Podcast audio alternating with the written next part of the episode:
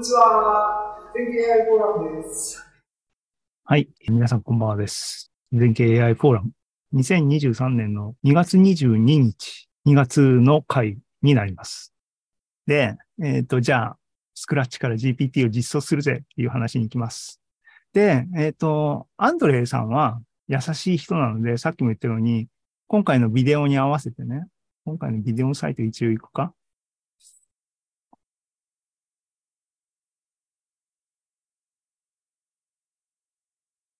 今 YouTube のライブ配信で、その上で YouTube サイトに行ってますが、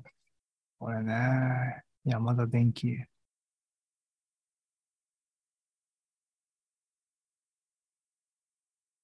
あ、どこあったらですね。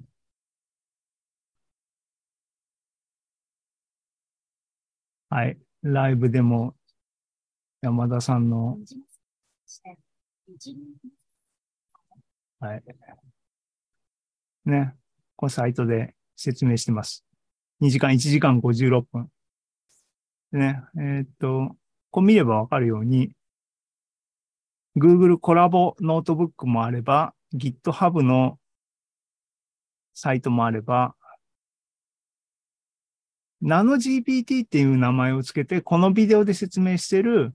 コードベースのコードを共有してて、っていうこともやってるですね。すごく優しい人ですけども、僕はみんなに、あの、良かったよって言いますが、そんな甘いことを僕はしない。皆さんにノートブックとかソースコードを、あの、共有、僕はしませんと。まあ、あの、チートしたい人は今のアンドレイのサイトに行けばソースコード見れるんですが、おすすめしませんと。その代わりに、っ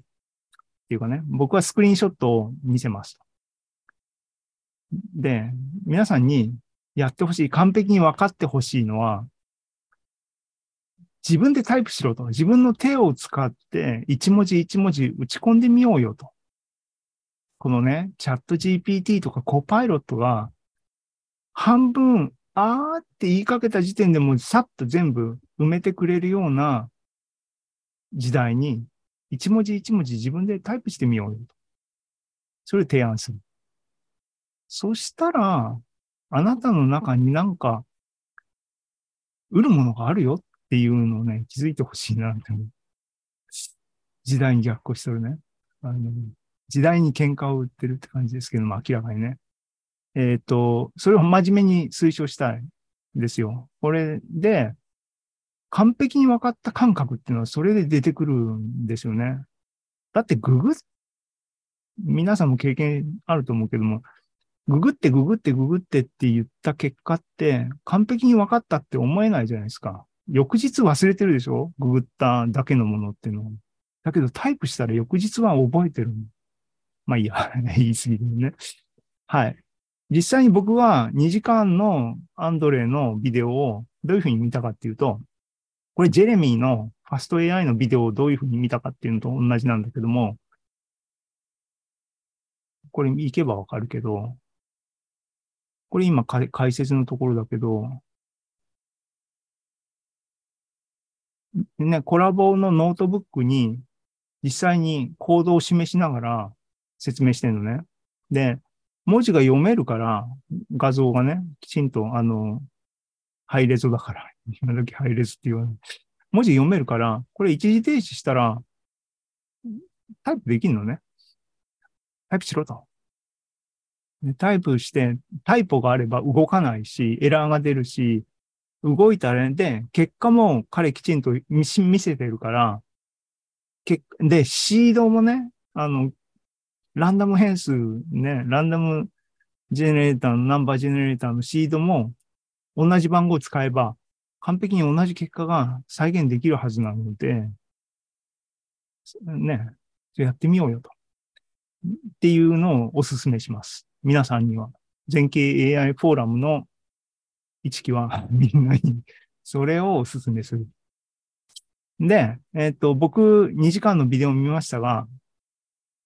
多分ね、深追いはしてない。もう自己満で終わってて、もうそれでいいと思ってるんだが、多分彼のビデオの中で紹介してたコードに間違いがある。みんなも見つけてみてください。ミステリーオタクみたいね。で、あの、スクショをね、僕が手でタイプしたコードを今からスクショをお見せします。アンドレの2時間のビデオを見たら全く同じものが出てきます。パート2とあるように、パート1っていうノートブックを作って、で、アンドレのビデオに従って、ちっちゃいところからどんどん大きく作っていって、最後に動くところまで行くみたいな形になってる。そういうノートはパート1に入れて、それを一旦ビデオ見終わった後に、よっしゃっ、つって、完成形の部分だけ引っ張り出してきたのがこのパート2の僕のノートブックですけども、ね。これで全部 GPT の機能が全部入ってて、学習もできて、えっ、と、インフェランス。実際にランゲージモデルなので文章の生成もできる。えーコードができました。ざっと見ていきます。PyTorch を使ってます。で、えっ、と、シードはね、Android と同じ1337のシードを使ってっていうんで、データファイルは、えっ、と、まずは、Android と同じシェイクスピアのデータセットを、彼のデータセットがあるんで、それをダウンロードしてきて、ローカルにありますと。インプットテキストっていうのが。で、えっ、と、彼がビデオで示しているように、トークナイザーは、彼のビデオで説明しているのは、キャラクターベースのトークナイザー、キャラクターベースのランゲージモデルを作って NLP をやってます。なんで、アルファベット A, B, C, D, E, F, G, 大文字小文字、数字、記号みたいなのがトークになってるものです。で、データローダーも自前でね、get batch っていう関数で持ってくるということをやってる。で、モデルは、の定義は、ビデオの中ずっとやってますが、えっ、と、結果だけね、ここでね、僕がタイプしたものね。まず、ヘッドっていうクラスを作ってて、それは何かっていうと、一番ユニットの部分で、アテンションの、えっ、と、アテンションユニットの一番ヘあの、コアの部分で、キー、クエリー、バリューの3つのチャンネルっていうのかな。それを使って、えっ、と、入力から出力を出すっていう部分の実装なんだけども、ここに僕は多分、アンドレイのコードに間違いがあるということを見つけた。えっ、とね、ノーマリゼーションの解説を彼自身が、えっ、と、ノートブックとは別のところで、ほら、こういう風になっててっていう、あの、 softmax、論文で言えば softmax で、分母に square root の dimension が来てるところね。あれがどうしてなのかっていうのを解説してるセクションがあって、ふむふむってやって、実際にね、あの、 variance も計算して、ほら、これだと、 variance 大体1ぐらいに収まるでしょって言って、ノートブックに戻ってくるんだけど、ノートブックでは、そのサイズの部分が違う値を使ってると思われる。皆さんもきちんと見てください。まあね、あの、そのファクターの違いだけなんで、し、ディープラーニングの、あの、デバッグって難しいんですよね、やっぱりね。あの、モデル自身が、アジャスタブルパラメーターが一生懸命、ね、ファクター0.5違っても、学習変数がその分コンペンセントするように学習しちゃえばカバーできちゃうわけだからねっていう。難しい。デバッグ、クリーンなデバッグっていうのは難しいなっていうのは、えっ、とね、古いタイプのプログラマーは多分感じることだろうなと思いますが、えっ、と、これが見つけたバグっていう一点。もう一個ね、さまつなことね、あの、ソースコード見たら、あ、こいつは、えー、アンドレイのコードをそのまま使ってるなっていうのはバレちゃうよっていう部分で、フィードフォワードクラスっていうのがあって、フィードフォワードレイヤーね。その自分で実装して、まあまあ単純なリニアレイヤーですけども、アンドレは、あのね、スペルミスしてますね。フィード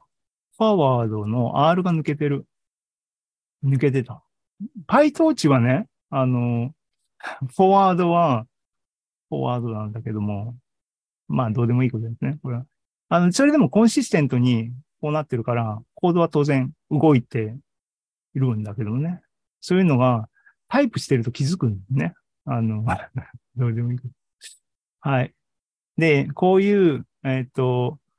必要なレイヤーを自前で全部構成しといて、そいつらを結合して、これが一番トップレベルのモデルのクラスが、えっ、と、バイグラム。出発点は、えっ、と、直前の単語から次の単語をっていうだけのシンプルなモデルから出発してるんで、それバイグラムって言いますが、バイグラムランゲージモデルから出発してて、ファイル、あの、クラス名がそのまま引きずられてるだけなんで、これが GPT です。GPT ですと。あるいはトランスフォーマーのデコーダー部分ですと。えっ、と、 init と forward と、あと、 inference で使う generate っていうメソッドが追加されてますと。で、以上がコードのメインの部分。もうこれで終わりと。で、えーっと、学習ループも、あのね、 Lightning とか使わないで、僕ライトニング普段使わないから、使われると、ああ、めんどくせえと思うんだけど、えーっと、アンドレ独自のお手製の学習ループを、 for loop を作ってね、回してます。で、えーっと、さっき言ったようにね、あの、シードも彼のビデオと同じもので、データセットも同じもので、 data split もだから同じシードを使ってるんで同じで、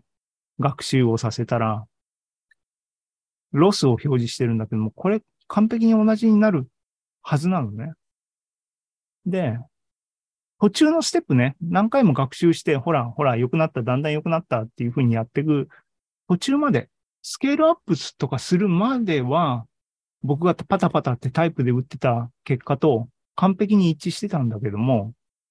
なんか後半の1個か2個ぐらいから、あの、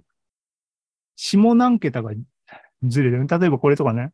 えっ、と、これ最後のスケールアップした最後の学習ルーチンに相当してて、えっ、と、アンドレのやつも、あの、同じ部分があるんだけど、えっ、と、ロスの値がね、ここに書いてあるんだけど、ノートに。1.4873に、っていうふうにビデオではなってたのが1.483、4840。ちょっといいのね。で、これがスケーリングの結果かなと思ったりもしたり、思わなかったりもしたり。あと、だから微妙に、シードも同じなんだけど、微妙に違うように、えーっと、このね、推論、実際のサンプルで生成させた、えーっと、文章も、途中までは完璧に一致してたんだけども、最後の、えーっと、トレーニングの1回、2回分ぐらいは、文章はそれっぽい、いい感じ、英語っぽい文字の並びとかになってるなっていうのは同じなんだけども、出てくる文字が違うねっていう風になってたりしましたね。まあ、あの、明らかに僕はコードを変えてるので、このコードが実際の結果と違う、あの、彼のビデオと違うのはまあ当たり前なんだけども、そうじゃなくても、なんか途中からちょっと答えがずれてきたんで、なんか、僕の方で別なところで、彼のソースコードと微妙に違うところとかが発生したのかもしれないですけどね。面白いんで皆さんも、板書ね、昔学校で先生が黒板に書いてるやつをみんなノートに書くでしょうと。そのノリでね、アンドレ先生がビデオのスクリーンに出してるやつを生徒は自分のターミナルでタイプするっていうことは、いいよね。なんかセミナーに行って、ハンドアウトくれって言って、スライドが印刷された紙だけもらって、もう安心して何も考えずに参加した参加しただけで帰っちゃう人とかいるけどもね、何の足しにもならないよね。なんかね、なんかあれだね、皮肉ってばっかりだね。やめましょう。はい。っていうのが、えっ、と、これがアンドレイのビデオの一番最後の結果なんですね。キャラクターベースの、えっ、と GPT を実装して、シェイクスピアのデータセットで学習して、こういう感じに英語っぽい文字が出せるところまで来たと。すごいすごいと。さて、こっからあの、拡張していこう。僕のね、完璧に分かったを実際に確認するプロセス。ビデオの中で言ってたんだけども、で、僕知らなかったんだけども、今まで。オープン AI がトークナイザーをリリースしてると。GitHub に OpenAI TikToken、TikToken。ダジャレは世界共通なんだね。多分おじさんの共通スキルなのかな。TikTok から来てんだよね。センスを疑いますがえっとね、あの、GPT-2 の時代で導入されたのかな使われたっていうのかなあの、サブワードレベルのトークナイザーで、BPE っていうアルゴリズムを使ってるやつ。もう一個有名なのは Google のセンテンスピースっていうのがありますね。が今もう GPT が席巻しちゃってるんで、OpenAI のトークナイザーを使うっていうのは、マジョリティに従うっていう感じなのかな。今回思いましたが、これ、あの、アンドレイのビデオでちょこっと紹介されてたんで、どんなもんかと思って、使えるのかなと思って、今のキャラクターバージョンの GPT を、まず、TikToken バージョンに書き換えてみました。えー、で、書き換えたものの結果だけお見せしますが、キャラクターベースだと、あれね、えっ、ー、と、ボキャブラリーのサイズが、えっ、ー、と、アルファベット24の倍プラス記号ぐらいで収まる60いくつしかバリエーションがないんですが、サブワード、ワードをもうちょっと細かくしてるけども、そういうトークナイザーだと、ボキャブラリーの数が桁違いになりますね。具体的には、ボキャブラリーが5万。バーサス60とかだからね。10の3桁違う？世界が違うんで、えっ、ー、と、パラメータね、実際に実行させる時のパラメータを調整しないと動かなかった。らメモリーエラーになっちゃったんで、若干調整したよっていうのをここに書いてあるだけですけども、基本的に tokenizer の設定はさっきのキャラクターベースからここをここに変えたように、とは言ってもインポートしてね、 tiktoken で設定しといて、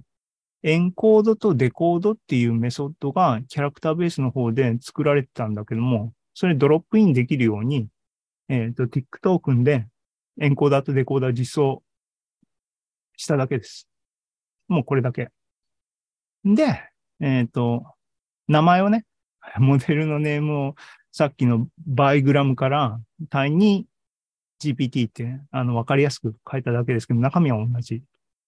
ものにして、えっ、と、学習して、データセットはシェイクスピアそのまま使ってます。で、学習させたら、ロスの値自体が、もちろんね、あの、 tokenization だから、ベクトルの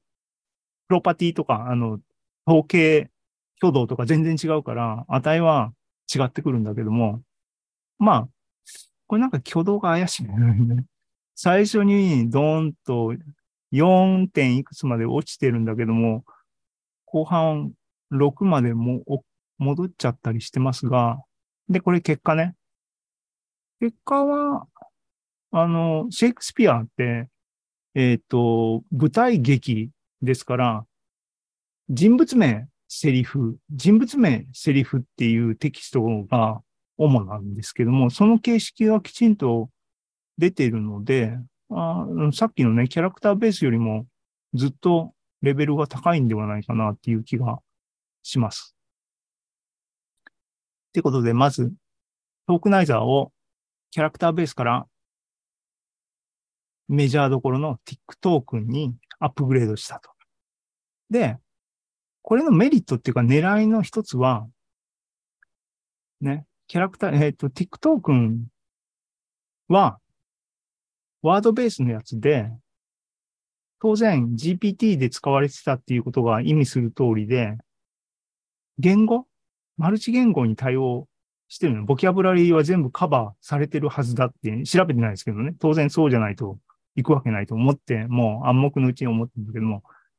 言い換えれば、日本語がそのまま、えっ、と、トークナイズできると。キャラクターベースでやろうと思ったら、ね、アルファベットの、もちろんね、あの、ボキャブラリーをいちいち設定し直しゃいいだけの話ですけどね。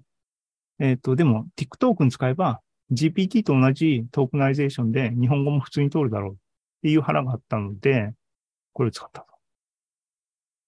ああ、その前にいろいろ実験だ。えっ、とね、ちょうどニュースでね、Facebook がパラメータフリーの、えっ、と、オプティマイザーを提案しててっていうのを AK さんのツイートであ、こういうのあるんだと思って、これ楽ちんやなと思って。で、特に、アンドレの、